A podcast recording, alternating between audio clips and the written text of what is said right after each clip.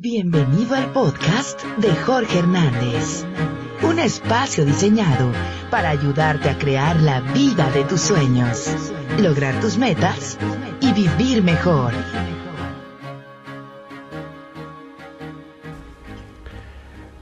Bienvenidos a este podcast, es un podcast muy especial, ya que aquí voy a compartirte algo que nunca les he platicado.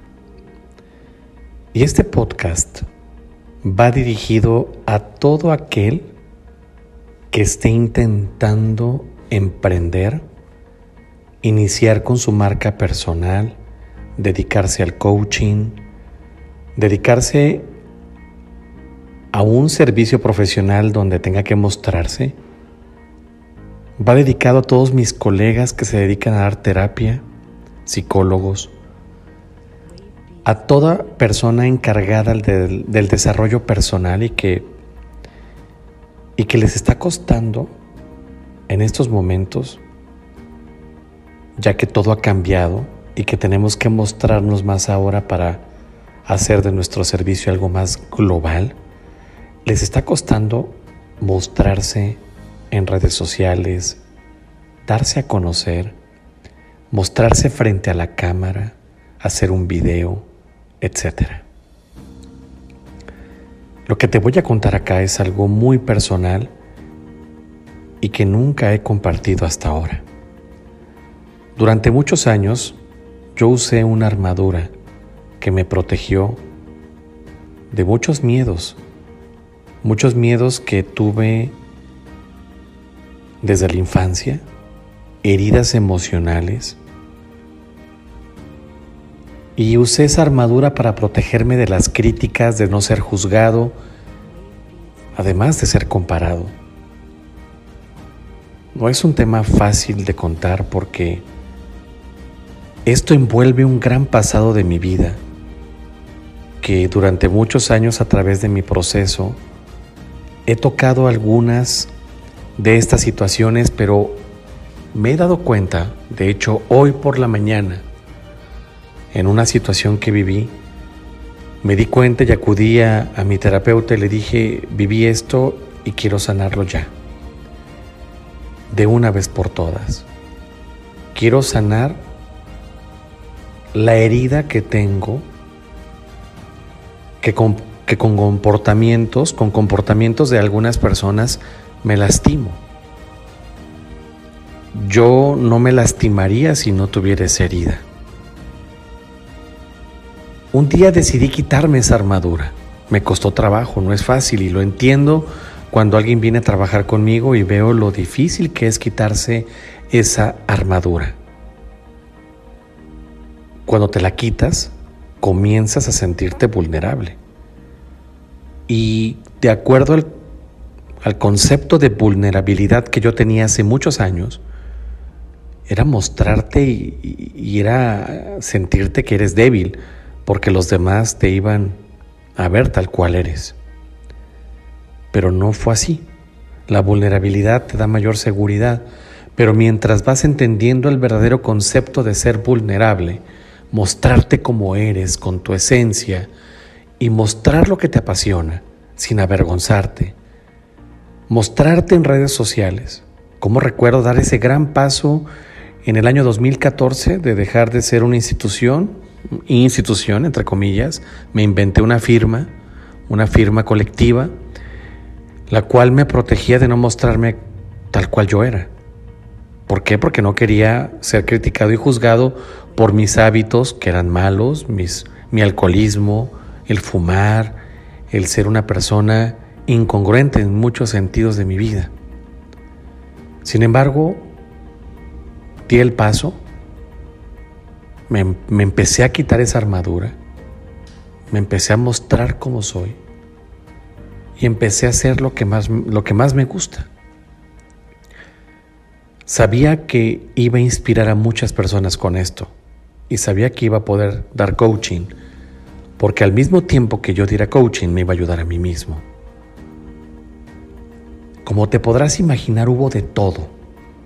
Ahora entiendo por qué a muchas personas les cuesta ser vulnerables críticas, comentarios de familia, amigos, Y tener que aguantar esa bromita, ese chascarrillo, esa carrilla, como decimos en México, de ¿qué hubo mi coach?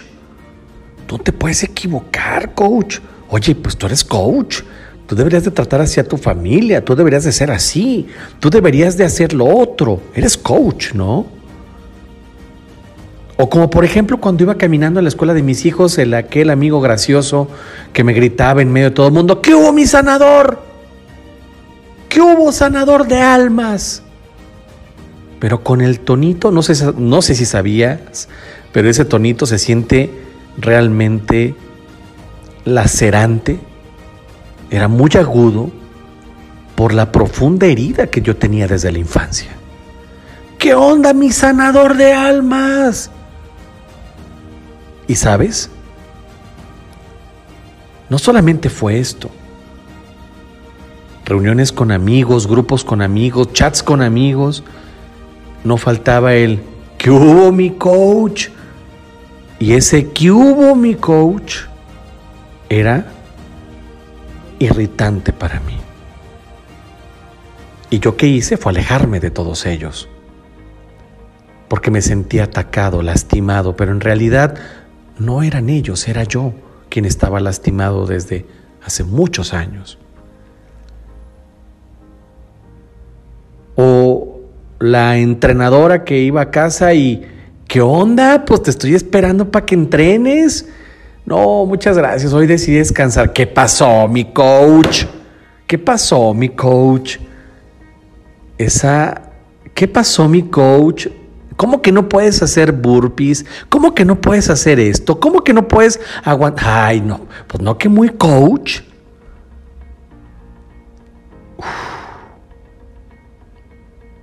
Ah, que mi coach. No sabes qué gran choque para mí fue todo esto. Pasando el tiempo dolía menos, porque ya había un proceso de sanación iniciado. Pero hoy todavía me volvió a pasar y fue un dolorcito irritante.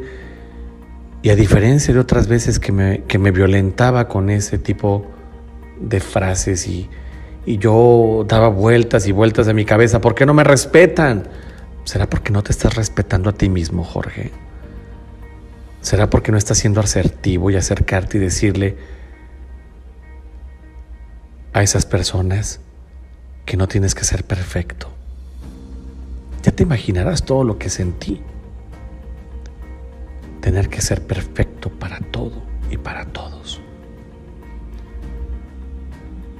Entonces pienso, si yo voy a una consulta médica y para ir a esa, esa, consulta médica le digo a mi médico, oye, antes de elegirte como mi médico, lo que quiero hacer es, primero que nada, mmm, preguntarte, ¿cómo estás de salud? Conocer tu chequeo médico para asegurarme de que estés bien, estés completamente sano, ya que no es posible que tú me vengas a curar o me vayas a curar o me vayas a atender o me ponga en tus manos siendo médico y no estés sano. ¿Verdad que esto que te estoy diciendo es absurdo? Sabemos perfectamente que un médico se enferma porque es un ser humano y en muchos casos nos puede atender aún y estando enfermo, dependiendo de la situación. ¿Por qué será entonces que muchas veces cuando pensamos en un coach, en un terapeuta, en un psicólogo, automáticamente queremos ver a un superhéroe, un superhéroe inquebrantable? Incansable, perfecto todo el tiempo y todo el tiempo posible, teniendo esa cara de alegría, de entusiasmo y que en la vida todo es perfecto, no pasa nada, todo es positivo. ¿Por qué será entonces que muchas veces cuando pensamos en un coach automáticamente queremos ver a alguien perfecto? Mi vocación como coach, misma que amo misma que me apasiona, surgió siendo simplemente un ser humano. Y quizás un ser humano imperfecto, quizás muy herido, tal vez el peor de todo según el criterio de algunas personas, pero hubo un momento en mi vida que yo decidí que yo merecía una mejor calidad de vida, que merecía cambiar, transformar mis pensamientos y fue así que quise ayudar a otras personas porque me di cuenta y me di cuenta que al ayudarlas me estaba ayudando a mí mismo porque yo me proyectaba en ellas y ese era entonces lo que yo veía, lo que yo veía en los demás, todo lo que aún no lograba ver y aceptar en mí. Claramente, me alejé de muchas personas que me lastimaban con esos comentarios, porque yo no encajaba en ese perfil y me sentí muy inseguro al principio para ejercer lo que yo hacía porque no tenía resultados, porque no era perfecto, porque no era delgado, porque no corría maratones, porque no hacía los ejercicios que hacen otros, porque no corría a cierta velocidad o porque no jugaba un deporte de manera perfecta o porque no era triatlonista o iba Ironman, porque porque, porque no tenía mucho dinero, porque no era exitoso con todas mis relaciones. Y entonces me empecé a lacerar yo mismo y me juzgué y me dije, ¿Qué te pasa? ¿Cómo crees, Jorge? ¿Tú, crees que puedes ser coach? No estás viendo cómo te tratan, cómo te dicen. Y me dio vergüenza no ser perfecto o congruente como la sociedad dice. Y me dije muchas veces, qué triste vivir así, ya que yo no puedo estar orgulloso de mí y de lo que amo hacer. Estaba respetándome. Y después de varias caídas, de varios ensayos, de varios errores y demás, logré encontrar una manera de tener autoridad y respetarme para darme a conocer siendo imperfecto. Y me llevó a replantearme todo ese largo camino que supuestamente tenemos que hacer para darnos a conocer, para ganar dinero con esta profesión, porque no solamente ahí paró, la crítica de los demás, la crítica de los aviondos, la crítica de los haters, la crítica de toda la gente que estaba viendo lo que yo publicaba. Mm, creo que usted está mal, ¿no? Creo que ¿Y por qué no puedo compartir lo que a mí me funcionó para cambiar mi vida? Como coach, terapeuta en sanación emocional. ¿Por qué tengo que tener una profesión de 5 o 6 años? ¿Por qué? Ah, porque manejas la mente de la gente, Jorge, y es muy peligrosa. Ah, caray. No hemos visto que los paradigmas ya están siendo otros. Ya no se requiere estudiar una universidad tanto tiempo para salir y ser un maestro que guíe a otras personas a tomar la luz de su vida. Hay un camino más corto.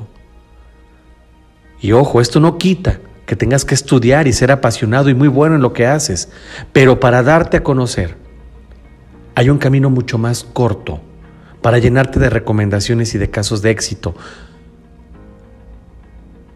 Porque he conocido a tantas personas, no solamente coaches, psicólogos, terapeutas, que están muy bien formados, pero que porque simplemente no se la creen, o porque no se quieren exponer en redes sociales a las críticas o a las bromas, o a que le digan, ¿qué onda mi psicóloga? ¿Qué onda mi coach? ¿Qué hubo mi sanadora? ¿Qué ha habido? No, hombre, anda sanando almas, ¿verdad? ¿Cómo te caen esas bromitas? Tienes que sanar, coach. Tienes que sanar, psicóloga, terapeuta, así como yo sané. Porque la congruencia no es perfección. Hasta que lo escuché en voz de una mujer colombiana que hace mucho tiempo conocí y en un programa que ella sacó, Tatiana Arias dijo, ser congruente no significa que tengas que ser perfecto, muéstrate desde tu esencia, Aleluya, conocí, el, conocí la verdadera esencia a través de la congruencia, no a través de la perfección. Y mucha gente piensa que tiene que ser perfecta para dar coaching, para dar terapia, para poder ayudar a alguien, o tiene que ser psicólogo certificado, terminar una carrera. No, ya pasó todo eso. O tener muchas estrategias y saber mucho de Internet y, y ser muy guapo físicamente o guapa físicamente para que puedas hacer historias bonitas. Caray, ¿cuántas personas terminan renunciando a su pasión o a dar consulta o a dar coaching, creyendo que esto no es lo suyo porque no forman parte del estereotipo? Hoy te lo digo y hago el llamado. Estoy ilusionado de decirte que lo que yo he vivido te puede servir a ti. Y te quiero contar ¿sí? Si me sigues en mis redes sociales, si me sigues en este proyecto que le llamo Proyección 10X, que lo hago de la mano de una reconocida psicóloga que ama el coaching, que ama servir a las personas y que ha ayudado en programas de cadena nacional en México a muchas personas, como en la academia, en cosas de la vida, con Rocío Sánchez Azuara mi gran amiga Livia Arias. Ella y yo coincidimos en muchas cosas y, y tenemos un gran programa para ayudar a personas como tú, que quieren marcar la diferencia, para tener más pacientes, más clientes, mostrarse con su esencia a las personas, sin importar cómo seamos y en qué proceso nos encontramos. Yo te invito a que vayas a proyección 10x, proyección número 10x.com y ahí conozcas más detalles. Gracias porque este podcast me ayudó a sanar lo que durante muchos años me guardé y me alejé de muchos amigos, de muchas personas, que no aguantaba esa bromita de el sanador, el coach. Hoy, cuando vuelva a tener esa broma, asertivamente, con amor y respeto, voy a decirle a esa persona que por el simple hecho de ser coach, no tengo que ser perfecto, no tengo que darte gusto, no tengo que hacer lo que tú me digas. No tengo que ser Superman.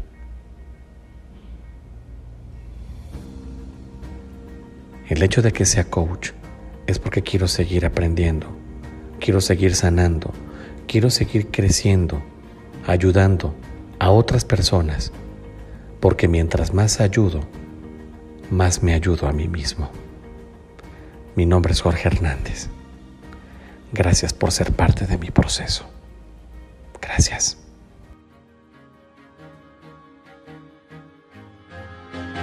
Gracias por acompañarnos en el podcast de Jorge Hernández.